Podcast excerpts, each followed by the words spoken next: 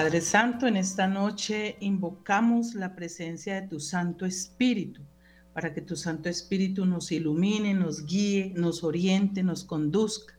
Ven, Creador Espíritu de los tuyos, la mente a visitar, a encender en tu amor los corazones que de la nada te gustó crear. Tú crees gran consolador y don altísimo de Dios, fuente viva y amor, fuego ardiente y espiritual unción. Tú tan generoso en dádivas, tú poder de la diestra paternal, tú promesa magnífica del Padre que el torpe labio vienes a soltar. Con tu luz iluminas los sentidos, los afectos inflamas con tu amor, con tu fuerza invencible fortificas la corpórea flaqueza y corrupción. Lejos expulsas al pérfido enemigo, danos pronto tu paz, siendo tú nuestra guía, toda culpa logremos evitar. Denos tu influjo conocer al Padre, denos también al Hijo conocer, y en ti del uno y otro Santo Espíritu para siempre creer. A Dios Padre, alabanza, honor y gloria, con el Hijo que un día resucitó. Y a ti, abogado y consuelo del cristiano, por los siglos de los siglos se rinda admiración. Amén, amén, amén. Espíritu Santo, ilumínanos, santifícanos y fortalécenos. Muy, pero muy buenas noches, amadísimos oyentes. Dios los bendiga. Les agradecemos por estar siempre unidos con Radio María en sus diferentes programaciones, en, sus diferentes eh, estilos y programación, todo llevado para la gloria de Dios y para el bien de todos nosotros. Un saludo a todos los que están conectados en las diferentes plataformas. Estamos haciendo, eh, estamos en el programa Hagamos Radio de todos los jueves bajo la dirección del padre Germán Acosta, quien les habla Francilena Gaitán Páez. Saludo también a mis compañeras de mesa, la doctora Liliana López, la doctora Jafisa, y también a nuestro invitado de hoy, el padre eh, Daniel Cordero Cerrato. Recordemos que el padre ya nos ha acompañado en varios ya momentos en Radio María, en nuestra mesa virtual, en el programa de Hagamos Radio eh, y hoy pues estaremos haciendo el programa también con un tema importante que hablaremos desde la parte espiritual y desde la parte eh, psicológica y terapeuta con este tema que les traemos en esta noche. Buenas noches para todos y bienvenidos. Buenas noches, Francita. Buenas noches a todos los oyentes, a William, a través de cámaras, al padre, a Jafiz. Eh, también saludamos a William allá en, el, en, los controles y bueno, eh, bueno, antesito de comenzar este programa, quiero eh, hablarles a los, a los de Radio María Cali, aquí en Cali, aquí en Cali, queridos oyentes caleños que están conectados hasta ahora con nosotros, quiero decirles que nos preparemos para el evento que nos va a cambiar la vida. La Asociación de la Medalla Milagrosa y Radio María Cali han organizado el retiro mariano del año, liberados, sanados, santificados a través del Rosario de María, con la dirección del Padre Guillermo Jiménez Díaz. Agendémonos para el 7 de octubre, o sea, de este sábado en 8, agendémonos para la fiesta de la Virgen del Rosario. Eh, tendrá lugar en la capilla de Nuestra Señora de la Medalla Milagrosa, la que queda allí en la avenida Roosevelt la nomenclatura 2971, Avenida Roosevelt, desde las 8.30 de la mañana hasta la 1, ¿ya? Eh, bueno, entonces, para mayores informes, comuníquense con los teléfonos de la oficina de Radio María Cali, el 602-514-2641. 602-514-2641 o al WhatsApp 316-690-5632. 316-690-5632. Radio María Cali. Muchas gracias y sé que ustedes eh, van a estar muy atentos y ahí nos veremos con la ayuda de Dios y Mamita María. Estaremos en ese encuentro mariano. Bueno, el tema que hoy les traemos eh, a todos nuestros oyentes es el tema de la inteligencia artificial. Aquí con la doctora hemos hablado de la inteligencia emocional y todo esto. Hoy vamos a hablar de la inteligencia artificial. Este es un, este es un tema que, que, está como ahí a paso, a paso lento, pero que como que ya, como que ya eh, se oye por aquí, se oye por allá, pero realmente para unas personas es totalmente desconocido, para otras me imagino que para los jóvenes es algo, un tema muy conocido. Y bueno, para los que no conocen y para los que conocemos precisamente, o los que conocen, vamos a tratar precisamente aquí con el padre Anel Cordero y con nuestras compañeras de mesa eh, este temita que ojalá nos quede un poco claro acerca de, de, lo que es la inteligencia artificial. Nosotros no sabemos si, o sea, yo, la pregunta es, ¿estaremos conscientes de estos retos y de estas principales aplicaciones de la inteligencia artificial? No lo sabemos, aquí vamos a ir hablando de eso. Hace tiempo que la inteligencia artificial abandonó ese espectro, digamos, como de la ciencia ficción, eh, ha salido como de la pantalla a la realidad para colarse en nuestras vidas. En este momento se ha ido como metiendo solapadamente ahí eh, y, eso, que estamos en una fase como inicial y está llamada a protagonizar la revolución de, equiparable a lo que generó Internet. Pero esto se viene hablando desde hace tiempo, sino que es como, como los temas que hemos tocado aquí, que se han tocado en Radio María, todo, son temas que, que han estado, pero que ahora han como que se han eh, alborotado y se... Eh, como que se han ido desmantelando y se han ido eh, sacando a la luz eh, todos estos temas que han estado allí como en el tintero. Y podemos decir que en el año 1956 se dio por primera vez este término de inteligencia artificial durante una conferencia convocada por John McCarthy. Entonces, eso de la inteligencia artificial eh, suena como un poco descabellado, pero, pero, pero también como que para unos es positivo, para otros es negativo. Todavía no sabemos hasta qué punto, pero qué realmente es la inteligencia artificial, ¿cierto?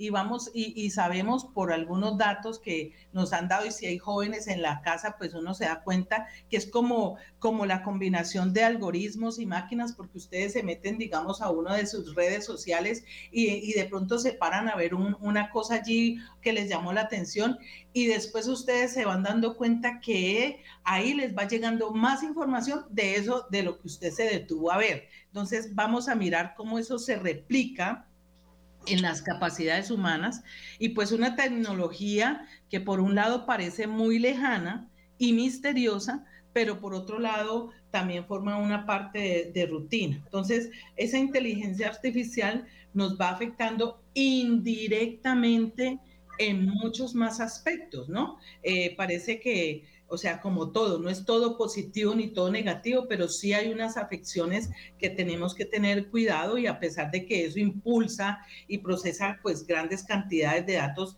pues ofrece aunque ofrezca muy numerosas ventajas en la comunicación, eh, en, los, en, los, centros, digamos, en la parte empresarial, comercial, en las finanzas, en la tecnología, puede que ayude mucho. Por ejemplo, en los bancos, les ayuda mucho a detectar los fraudes súper bueno.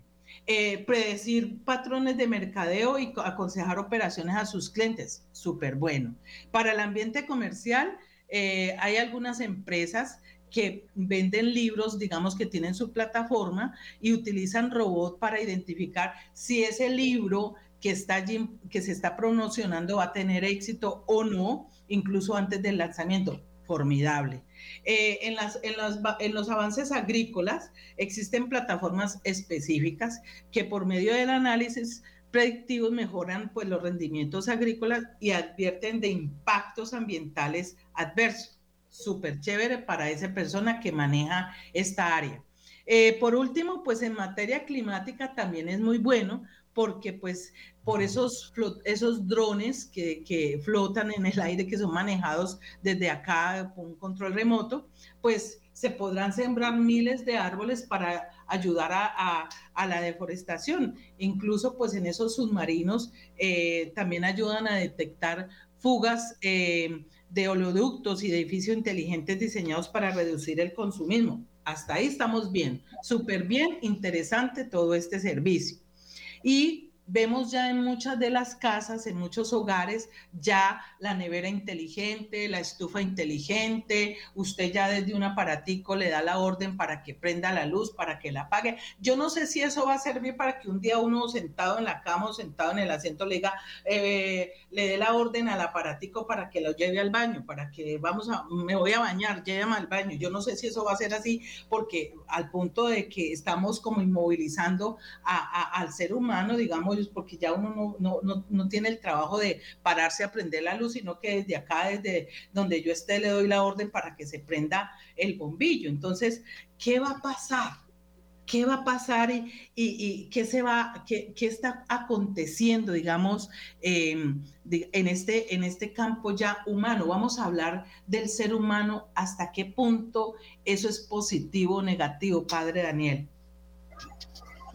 Bueno, voy a hacer una, una parte de, lo que es la inteligencia artificial.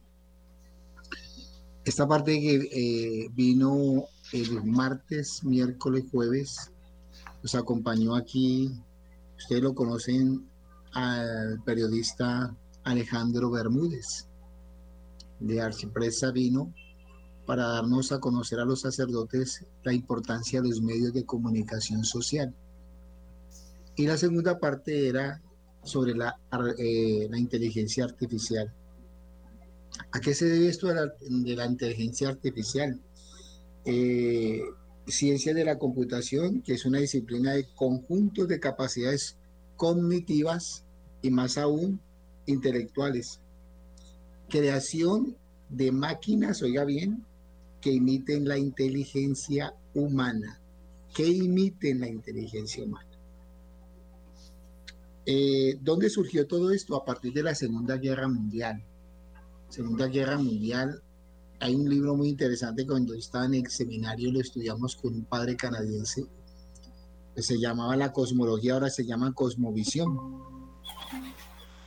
En el año 85 en esa época se decía que no, eh, no había avanzado tanto la ciencia en 20 años, en ese laxo, que no, ahí no existía el, la, lo que nosotros conocemos la internet, no conocíamos tampoco el celular, nada. Hasta ese momento que no había avanzado tanto la ciencia en esos 20 años, la capacidad. ¿Por qué? Porque la Segunda Guerra trajo muchos, muchos alcances eh, de, evolucionar la ciencia. Ustedes recuerdan muy bien que en esa Segunda Guerra Mundial, cuando fue invadido Alemania, estaban los grandes científicos. Matamente vino Rusia, se llevó algunos y otros también se los llevó a Estados Unidos. Hay un autor, hay un científico que fue de la era espacial en Estados Unidos, que lo nacionalizaron en alemán, eh, Von Braun, que fue de la, de la era espacial. Yo ya, en esa época eh, los alemanes habían creado ya misiles. Entonces, toda esa parte de, de, de, de, esa ciencia comienza en la época de la computación. Entonces uno cuando va a ver la computación, este computador que nosotros tenemos así, ese portátil, era una cuarto de 4 por 4 la, la, computadora. Ahora se reduce a, una, algo insignificante, ¿cierto? La memoria también, todo lo que hemos visto el, avance. Pero es importante nosotros mirar desde el punto de vista de beneficios, pero que también traen algo que, que puede ser un detrimento para desplazar al ser humano. Yo les digo, cuando yo estuve en Alemania en el año 97 que podíamos ir a trabajar como obreros, nosotros sacerdotes, fui a, con un compañero, padre Jesús Orlando Arena, fuimos a Böblingen, Stuttgart. Ahí nos, y si estamos ahí en, esa planta de 25 mil trabajadores. Ya había robotización y entonces para el año 2010 se decía que esos 25 iban a quedar solamente 5 mil trabajadores. Se desplazaba porque la máquina como robotizada, pues, que soldaba, ponía todo lo, que tenía para pintar también los, los automóviles, todo. Era la teoría, era la máquina que no se cansa. La máquina no protesta.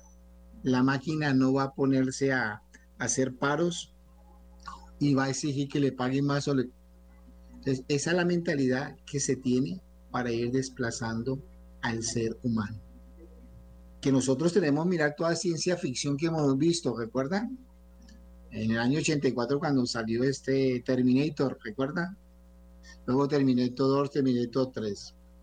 Matrix también, que lo van mirando desde el punto de vista, en ninguno, en ninguna de las películas hablan de Dios, jamás. Matrix lo, lo, lo, asemejan como a la parte de Sion, ¿recuerdan esa Sion? Y el elegido, el elegido, el elegido. me parece que esa, esa parte va desplazando y quiere meter eso como en la mente de muchos, que va desplazando lo que es la dignidad de la persona humana, que somos creados a imagen y semejanza de Dios.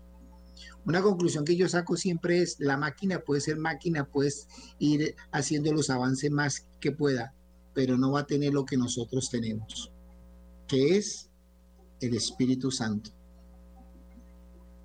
La máquina no, no tiene sentimientos, la máquina por más que se imite, la máquina va a tener eso, o un, un robo. Y que nosotros debemos ser conscientes, decir, es beneficios para muchas, mucha parte de la ciencia, ¿cierto? La, la medicina también, donde se ha avanzado en muchas cosas, en muchos aspectos pero nosotros tenemos unas capacidades que se han descubierto. No sé si usted alguna vez se vieron la película Lucy, ¿sí o no? Lucy. Yo no, no sé. Sí, pero ahí ese científico, bueno, dice que el ser humano alcanza la capacidad, dice que de, de, de desarrollar el cerebro hasta el 20%, como lo hace, dice que un animal que lo hace el 20% es el delfín. Y él decía, por ejemplo, si nosotros llegamos al 30, 40, 50%, si llegamos al 100% es el conocimiento pleno de Dios. Y el conocimiento pleno de Dios es tener la capacidad, como lo hacía Jesús, de expulsar el mal, sanar, después de resucitar, atravesar paredes. Pero nosotros tenemos muchas, muchos, muchas experiencias en la historia de la humanidad, de los cuales hay potenciales que han desarrollado mucho su cerebro también, como los grandes científicos, pues, ahí está Einstein, muchos que, y por ejemplo Juan Pablo II, ¿cuántos idiomas hablaba? O sea, la capacidad de cada uno, como lo tiene, ¿cierto? Pero nosotros tenemos que ir desde pronto, que de pronto esta tecnología está aperezando la parte intelectual de los actuales jóvenes. Nosotros fuimos eh, ratones de biblioteca. Hoy el muchacho no quiere leer. Hoy el muchacho no quiere profundizar, no quiere reflexionar. Solamente se deja como algunas partes de algunas personas, pues, pero nosotros tenemos que tener esa parte de lograr otra vez que a través de esa ciencia y de este progreso, que no se nos adormezca como opio nuestro cerebro, ¿cierto? Sino todo lo contrario. Eh, comenzar, como decía este periodista Alejandro Bermúdez, volver al núcleo familiar. Comenzar otra vez reuniones en familia para colocar otra vez lo que es a partir de la oración, rescatar todos los valores de nuestra parte cristiana que es importante. Pero no sé si ustedes, la, es decir, yo lo veo como la alternativa del progreso porque vemos progreso y lo que estamos haciendo nosotros aquí introduciendo con este computador es porque un progreso, que nos podemos interactuar unos con otros, pero hasta qué punto, vuelvo y lo repito, se está creando máquinas para ir desplazando al hombre. Que llegue desde el día de mañana, acuerde como eh, esa película que era la, la, la lucha entre el, eh, hay otra parte que hay un, autor que es, no recuerdo bien este, que a lo último concluye que lo llevan a una parte y él lleva un, una nave que tiene una, un, para explotar eso, o sea, que se acabe eso y al último concluye la computadora y dice, es que yo soy Dios.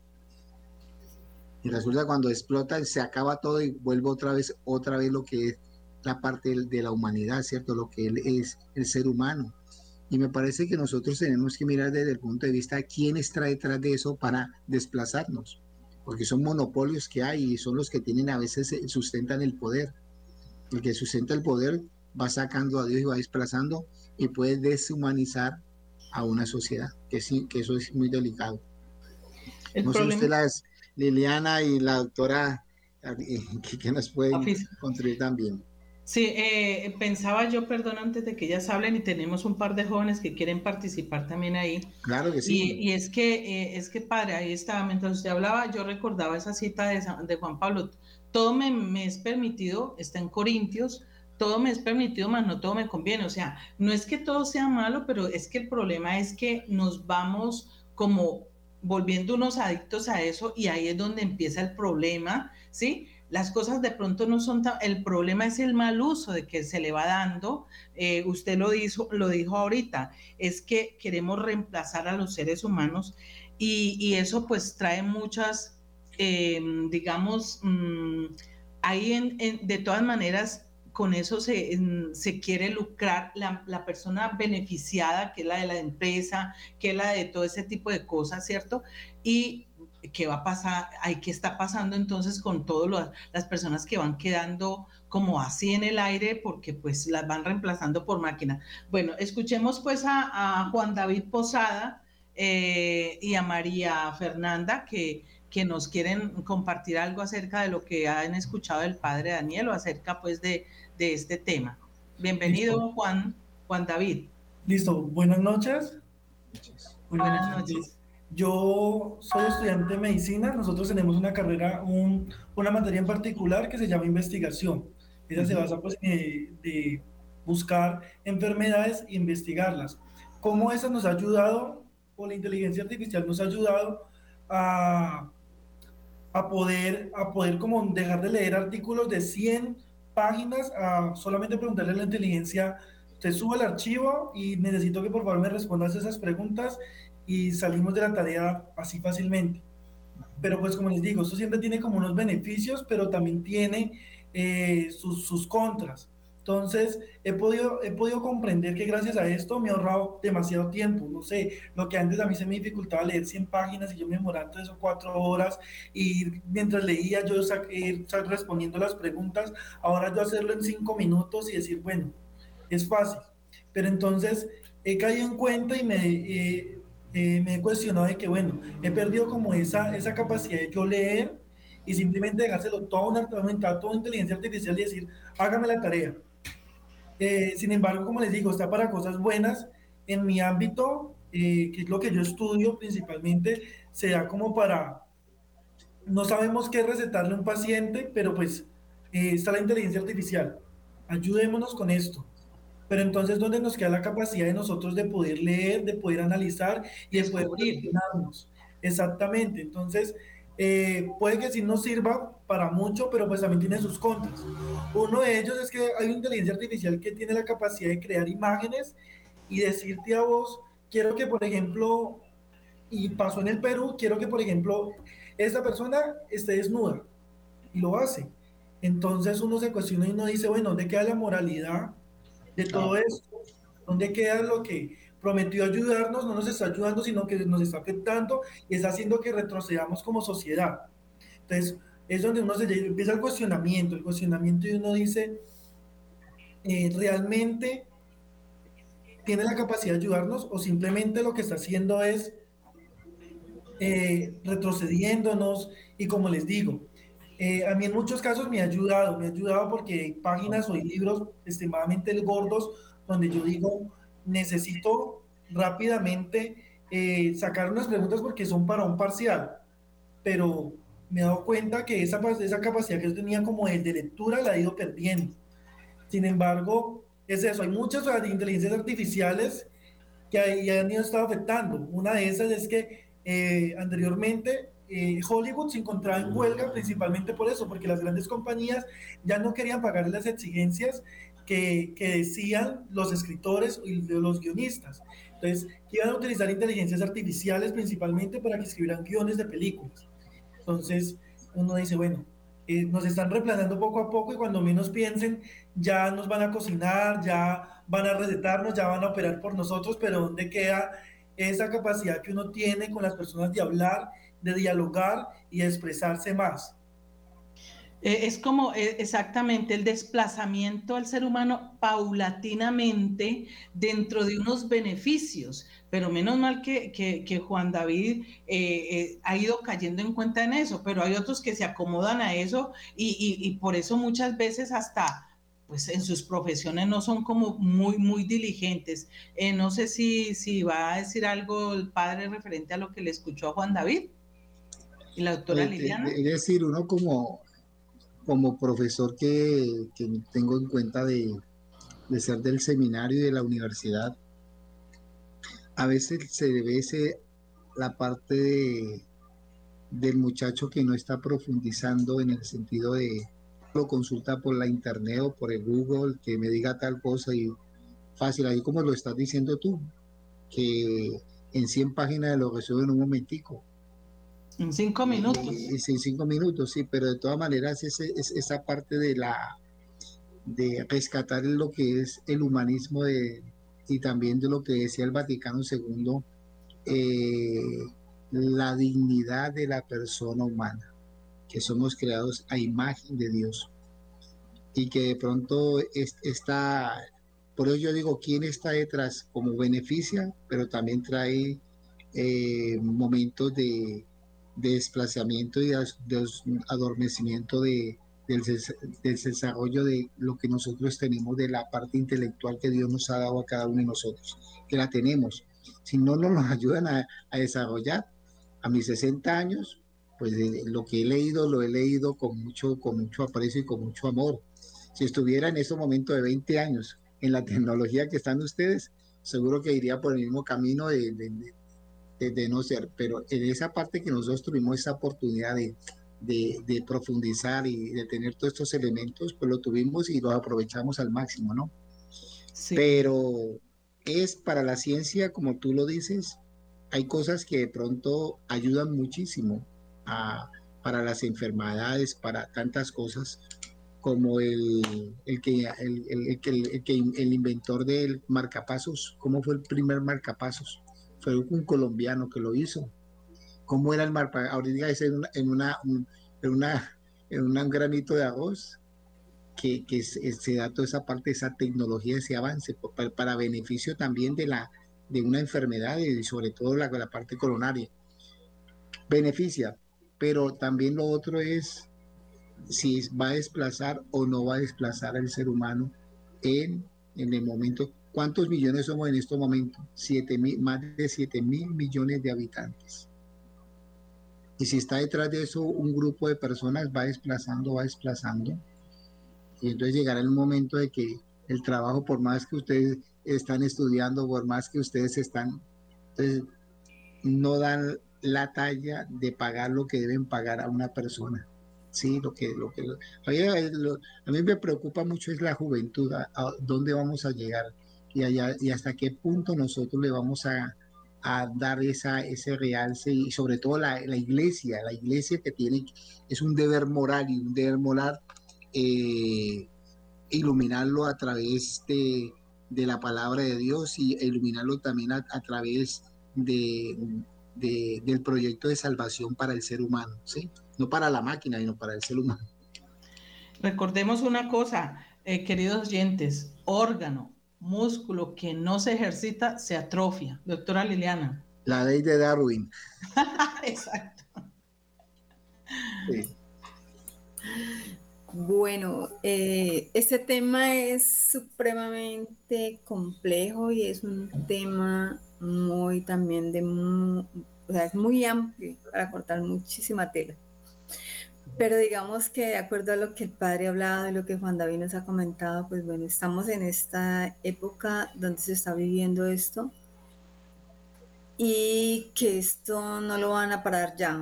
mm, digamos que esa, eh, lo que hablaban de la inteligencia artificial, pues lógicamente es, eh, se cataloga como esa disciplina que se ocupa de crear todos esos programas informáticos, ¿no?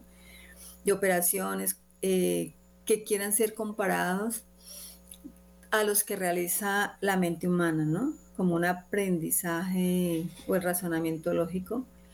Pero resulta que lo acaban de mencionar y es supremamente importante tener en cuenta que esto es, primero es creado por el mismo hombre y segundo, es, son máquinas, ¿no?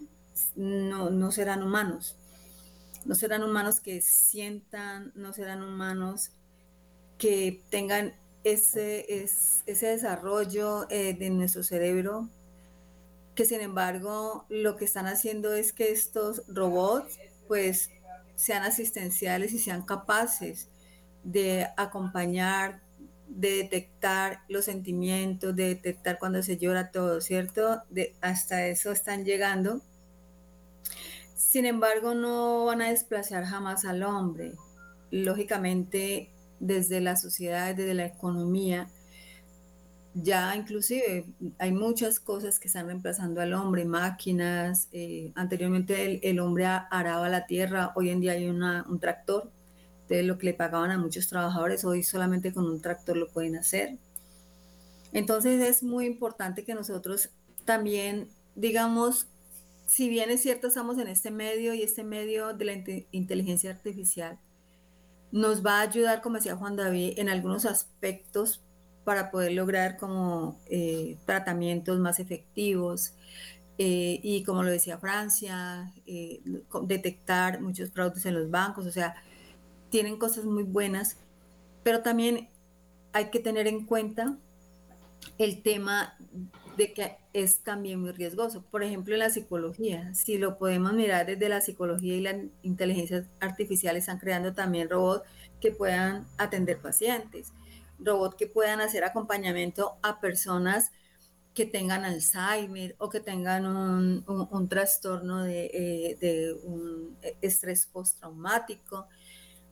Pero ¿qué pasa? La psicología tiene una ética y la ética es que nosotros es, es una confidencialidad, esos sentires que tiene la persona como ser humano.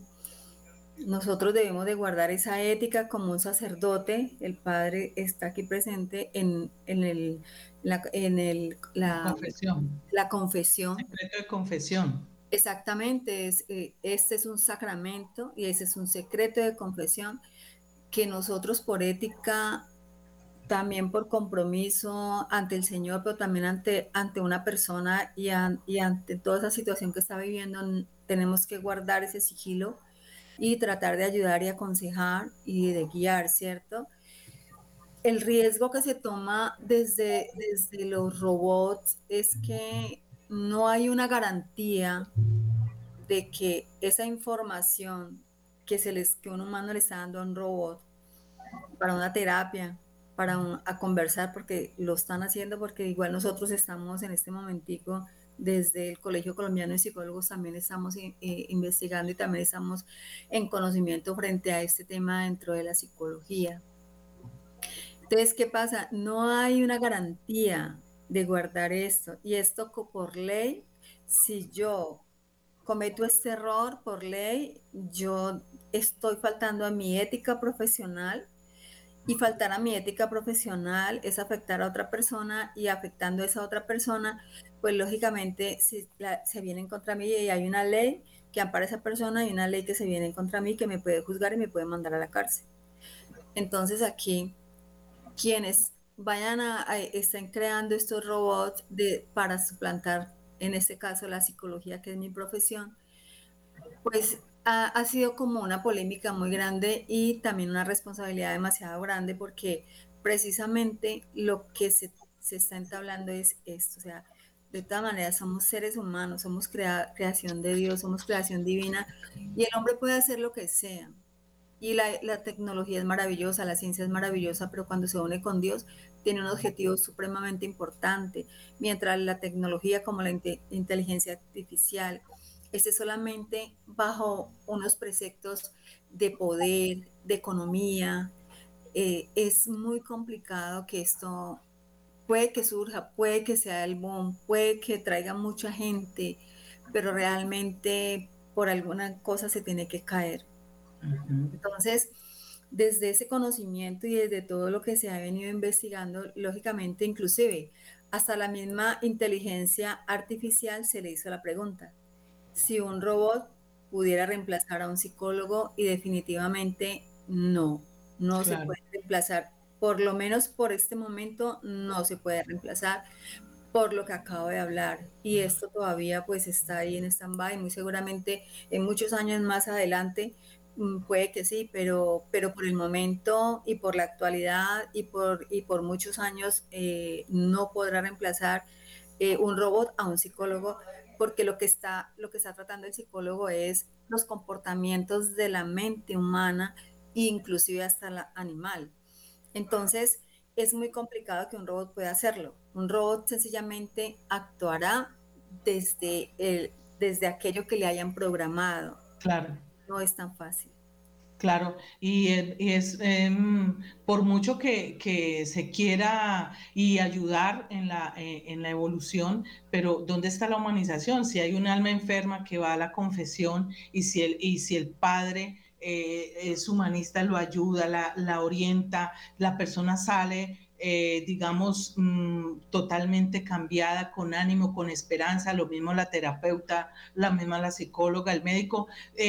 Se necesita esa, esa interactuación entre, entre los seres humanos, es eso imposible. yo frente a, un, a una máquina, hasta miedo me daría, digamos, que me esté hablando. eso, bueno, tendríamos que prepararnos. A ver, María Fernanda, escuchemos su opinión en cuanto a este tema pues eh, es una realidad que tenemos que aceptar, no se puede ni ignorar ni satanizar, sino que se debe que ser consciente que son herramientas que le, lo benefician a uno, como ya han, han dicho los demás, cuando uno las sabe utilizar.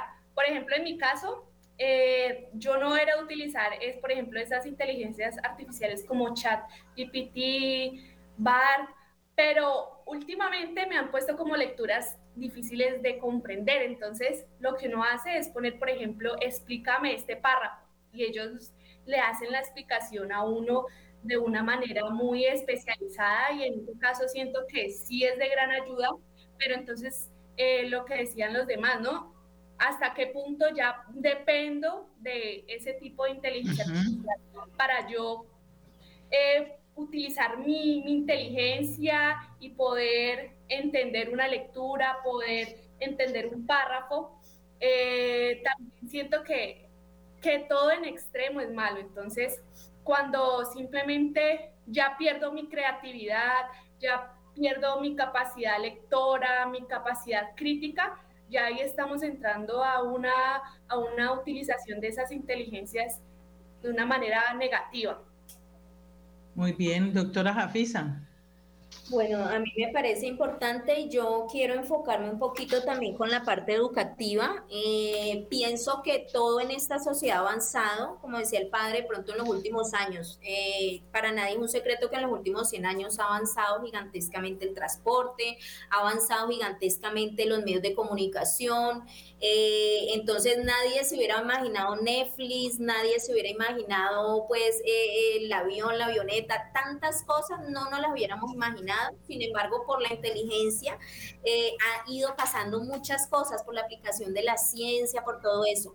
Pero la educación, si vemos la educación hace 100 años, no es muy diferente a la de ahora y eh, los mismos salones de clase, las mismas posiciones de las sillas, solo cambió el color del tablero pues y de tiza marcador, pero no hemos tenido mucho avance en la educación. Entonces, para mí, para mí, veo muy positivo la inteligencia artificial desde el punto educativo porque nos comienza a cuestionar, como decía el padre, ¿no? Eh, el robot no se queja, nosotros nos quejamos, ¿no? Primero no se queja porque tiene, no tiene trabajo, después se queja porque lo tiene. Entonces, entonces para mí es cuestionarnos como humanos ¿Qué cosa debo hacer mejor que un robot para seguir existiendo, para poder tener esta oferta laboral? ¿Qué hago diferente a un robot en la educación? ¿Qué hago de diferente a un robot en esa parte mecánica? Porque muchos de nosotros vivimos mecánicamente. Entonces, para mí es muy cuestionable y, duro, sí, lógico, duro, ¿no? Uno está pensando que van a acabar tantos empleos, tantos millones de empleos, duro, pero pienso que es muy cuestionable. Eh, entonces, ¿qué me diferencia un robot? ¿Qué diferencia un humano a un robot? Y en la educación, para mí es muy importante, hay una frase de Albert Einstein, algo así, que decía, eh, yo no atiborro mi memoria con datos que puedo encontrar en los libros, yo le enseño a mi mente a pensar.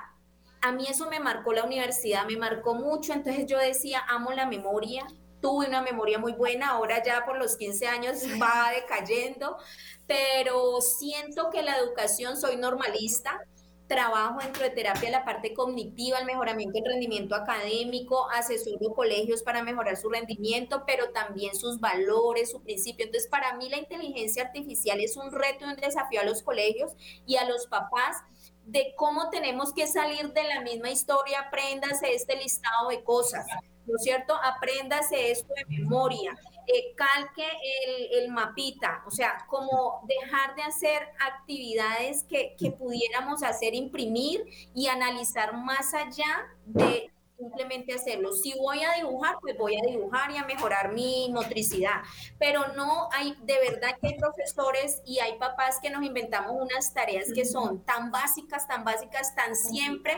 Yo les llamo los profesores de las páginas amarillas ya la planeación está amarilla esa página porque lleva 100 años enseñando la misma tarea. Entonces, para mí la inteligencia artificial se encarga de la planeación de muchas cosas, de calificar los exámenes, se encarga de, hacer recomendaciones a los, a los estudiantes académicas y mecánicas para que el profesor tenga más tiempo de ver el clima emocional del salón, para que el profesor pueda acercarse un poco más de tiempo y no perder tanto tiempo en casa calificando cantidades de, exámenes donde él pudiera tener una mejor calidad de vida y así atender al otro día a los estudiantes de una manera más descansada. Entonces yo le veo esa parte y termino diciendo que la inteligencia artificial también nos ha permitido tener las listas inteligentes, eh, inteligentes eh, de la música, por ejemplo. Entonces uno abre el internet y le salen todas las canciones que uno le encanta y uno dice, ah, ¿cómo lo consiguieron? Pero ahí están todas las que a uno le gusta. Eso es inteligencia artificial. Y una, un mecanismo también que se llama eh, Thermomix, que me parece muy chévere, una olla que tiene muchísimas recetas, muchísimas, yo no me acuerdo cuántas, cuántos millones, y, y uno simplemente cocina de Perú y le pone a la, a la olla y la olla le va diciendo cuándo echar la zanahoria, cuánta zanahoria, cuánto peso, a qué hora la yuca, o sea, entonces dice uno, nos pudiéramos evitar muchas cosas que siempre hacemos los mismos frijolitos de la misma manera. Somos muy monótonos los humanos porque hemos perdido esa parte de la creatividad. Entonces pienso finalmente que, que la inteligencia artificial nos reta a trabajar tres cosas que son tres c Yo le he aumentado más. La creatividad, el pensamiento crítico y la, eh, y la curiosidad. Entonces, la inteligencia artificial nos dice a los humanos pilas, ¿cómo eres curioso? Porque lo, robótico y lo mecánico lo vamos a hacer nosotros.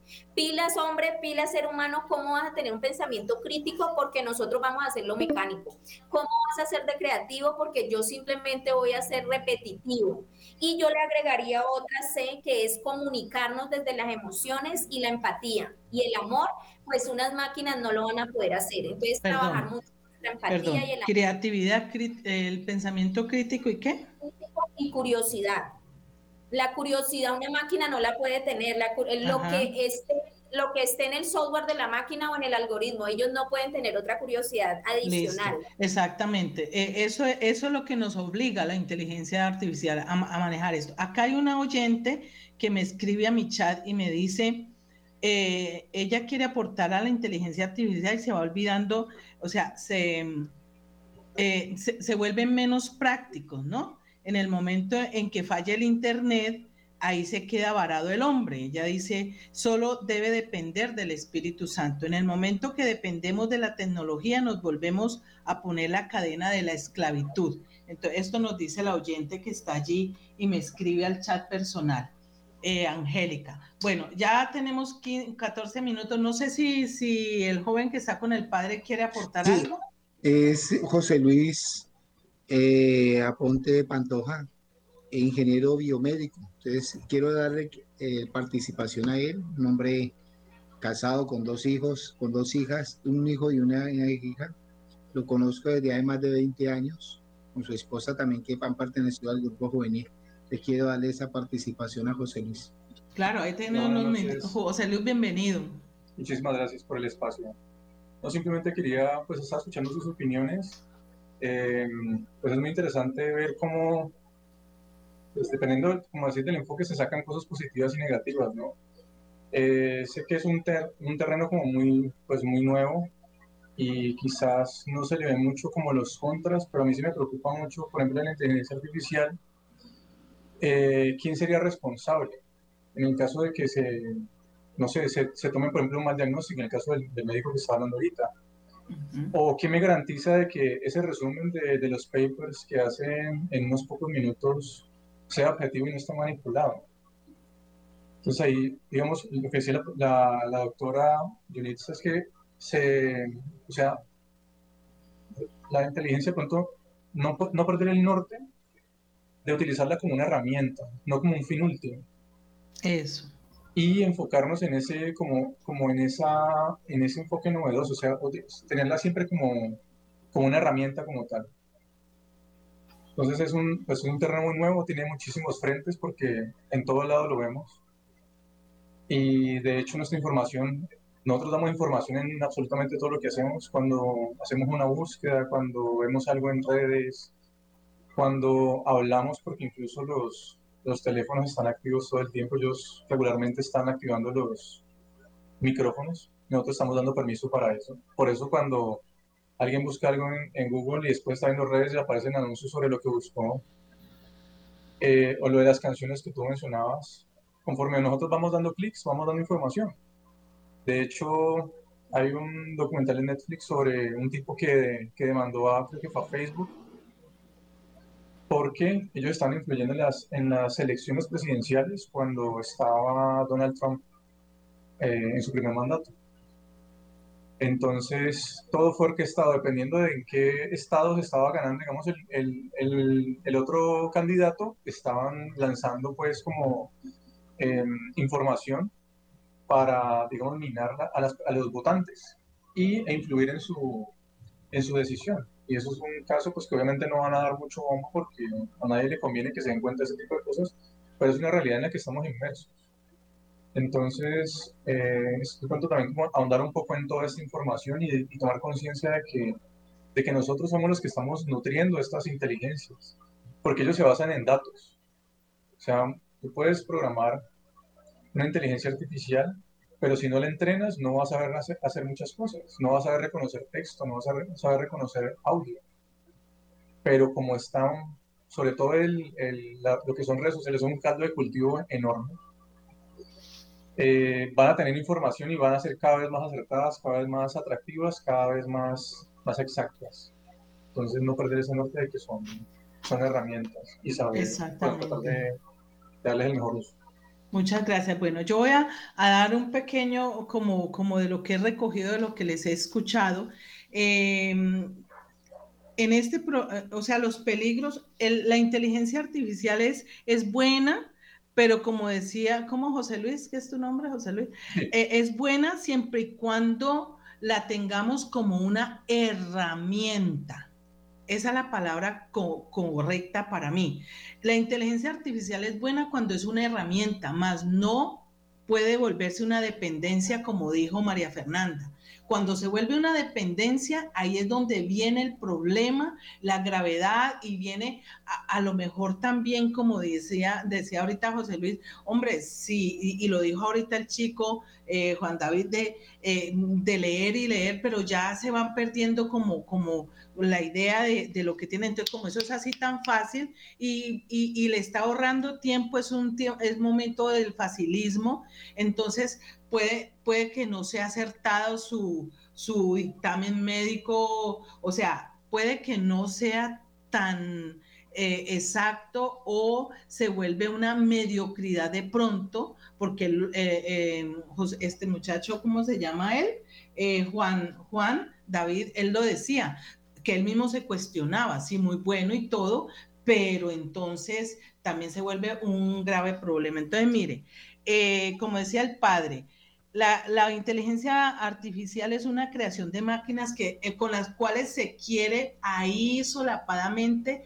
imitar o eh, sí, a la inteligencia humana. Y nunca podrá hacer eso porque recordemos que aunque quieran, eh, o sea, desplazar al ser humano primero por economía, no tienen que pagar prestaciones, no tienen que pagar nada de esas cosas que se le paga al empleado, el empleado no, se le, va, no le va a estar haciendo, mm, em, digamos, eh, bulla o le va poniendo problemas porque no habrá que pagarle nada, ¿cierto? Entonces em, se vuelve eh, un, problema em, bastante complejo, pero como decía ahorita, eh, es difícil que se, con esta situación que está pasando y que cada vez está tomando más fuerza y más auge, eh, sobre todo en esta generación, que se vuelva el núcleo familiar el padre lo decía ahorita que el, señor que vino a dar la charla desde Estados Unidos, es, él dice que hay que volver al núcleo familiar, pero uno, lo que yo decía al principio, a veces uno ve una, en la misma casa de uno, nos reunimos unos familiares y todo el mundo está pegado al celular. Ya no hay ni siquiera ni se mira la cara. Hay gente que le habla a uno, le contesta con, pero con el celular en la mano. Entonces, eh, es, aquí concluyamos es que la inteligencia artificial es buena, y vuelvo y recalco esa palabra que me gustó de José Luis, la inteligencia es buena mientras sea una herramienta, como el destornillador, como, como el equipo para el carro, o sea, cuando es una herramienta, pero no lo podemos volver eh, una adicción, una dependencia, como lo decía María Fernanda, no lo podemos, no nos podemos volver dependientes, nos vamos volviendo perezosos para investigar. Como todo está ahí, pero lo que decía José Luis, pero ¿cuánta seguridad tienes de que lo que te está diciendo es 100% veraz? Entonces vas a dar unos, unas respuestas que a lo mejor no son correctas. Bueno, tenemos siete minuticos, padre, para concluir lo que dijo Jesucristo, el hombre se hizo para el sábado y no el sábado para el hombre. Eso es así correctamente. Exactamente. Que no nos vayan a esclavizar en ese, sentido. Y que no nos dejemos esclavizar. Que no nos dejemos, que me gustó mucho esa palabra y me quedó grabada. No nos volvamos dependientes. Dejémoslo como una herramienta. Liliana levantó la mano. Bueno, sí, eh, hay algo que yo quisiera como dejarle a todos los oyentes y es que de alguna manera nosotros estamos delegando en otro una revisión que deberíamos de hacer nosotros mismos, ¿no? Eh, y no dejárselo a una máquina. O sea, la máquina es una herramienta, es una herramienta eh, que se convierte, eh, como decía Jafisa, en donde se aminora el tiempo, pero también tenemos que tener en cuenta que vamos tan apresurados que decimos que no tenemos tiempo y en todo el momento no tenemos tiempo. Entonces, ¿de qué manera nosotros también administramos con calidad el tiempo?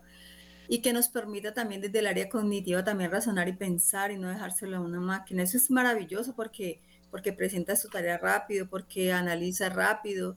Eh, desde una máquina te, te, está mostrando ya todo, pero eh, si miráramos muy bien allá desde lo que nuestro cerebro hace, lo que dijo el padre al principio, eh, evolucionamos el 20% de nuestro cerebro, lo ponemos a trabajar y el otro 80% está dormido.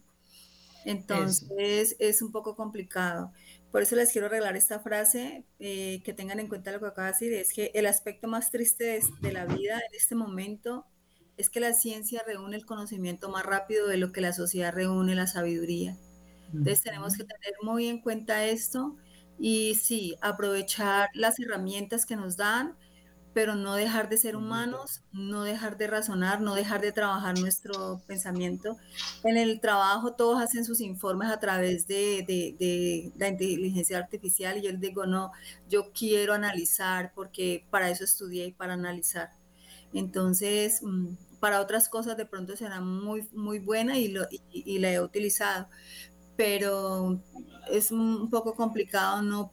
Eh, y siento que es querer quitarle eh, el puesto a Dios. Exacto. Doctora Jafisa, un minutico para, no sé si Juan, Juan David quiere decir algo. Sí, señora. Entonces yo cierro con eso. El problema con las inteligencias artificiales es que principalmente nosotros los jóvenes las estamos utilizando no simplemente como un asistente, sino como una persona a la cual, o lo vemos como una persona a la cual nosotros nos podemos desahogar. Conozco casos donde mis compañeros utilizan principalmente las inteligencias artificiales para cogerlas de psicólogos, de terapeutas y hasta el mismo confesionario. Sin embargo, tenemos que entender que esto simplemente, o la capacidad que tiene esto es de, de recoger esa información, procesarla y vendérsela, como decía nuestro, el, el otro invitado, de vendérsela como el mejor postor. Entonces ahí viene algo muy importante y es eso, de que hemos dejado de comunicarnos con otras personas y dejar de hablar y de hablar, de contar nuestros problemas a otras personas y hacerlo ahora con inteligencia o artificial. Entonces, hemos, hemos perdido esa capacidad social de decir, bueno, eh, me está pasando algo, necesito que me ayude, sino simplemente todo, dejárselo a él y que él nos aconseje, de entre comillas, y pongo entre comillas, de la mejor manera o de la mejor manera que a él le convenga. Entonces, dejamos eso de que ya no asistimos a los psicólogos, ya, no asistimos a los terapeutas, sino que es una inteligencia artificial la que nos aconseja y nos ayuda a resolver nuestros problemas, ya sean maritales, de noviazgo o simplemente personas intrapersonales con nosotros mismos. Bueno, muchas gracias. No podemos dejar de ser humanos. Padre, tenemos dos minuticos para la bendición eh, y despedirnos. Bueno, muchas gracias a todos los que están participando y los jóvenes también. De todas maneras nos ponemos siempre en manos de nuestro Dios. Es el Jesucristo es el centro y es el, único Salvador universal. Cuando nosotros le damos culto a algo, es una persona, una máquina, estamos haciendo idolatría y eso es, eso es condenable por Dios. Eso es solamente al que se debe adorar es al Dios, Padre, Hijo y Espíritu Santo. Y que siempre el Espíritu Santo nos ilumine y nos ayude de verdad ante la ciencia que avanza y que nosotros no podemos desconocer. Seríamos totalmente apáticos si no conocer de, lo que la ciencia ha avanzado también nos ha ayudado muchísimo a nosotros. Pero siempre ponernos en manos de Dios y que a través del Espíritu Santo nos ilumine nos ayude. Que a ustedes esta noche pues vamos a hacer esta oración como siempre la hacemos. Sálvanos Señor despiertos, protégenos mientras dormimos para que demos con Cristo y descansemos en paz. Visita Señor nuestra casa, nuestras habitaciones aleja de ella las insignias del enemigo, que tus santos ángeles habiten en ella y nos guarden en paz que tu bendición siempre permanezca con nosotros por Jesucristo nuestro Señor. Amén. Amén. A tu amparo nos acogemos, Santa Madre de Dios, no desprecia las oraciones que te dijimos, ante bien, libra a todo peligro, bien, glorioso y La bendición de Dios Todopoderoso, Padre, Hijo y Espíritu Santo, descienda sobre usted y los acompañe siempre. Amén. Amén. Bueno, muchísimas gracias, Padre, eh, a su invitado, a los invitados de Jafisa, muchísimas gracias, a Lili y a Jafisa, muchísimas gracias, a William, muchas gracias y a todos ustedes, queridos oyentes, muchas, muchas gracias por haber estado conectadísimos. Sigan conectados con nuestra programación de Radio María. Chao, chao, Dios los bendiga.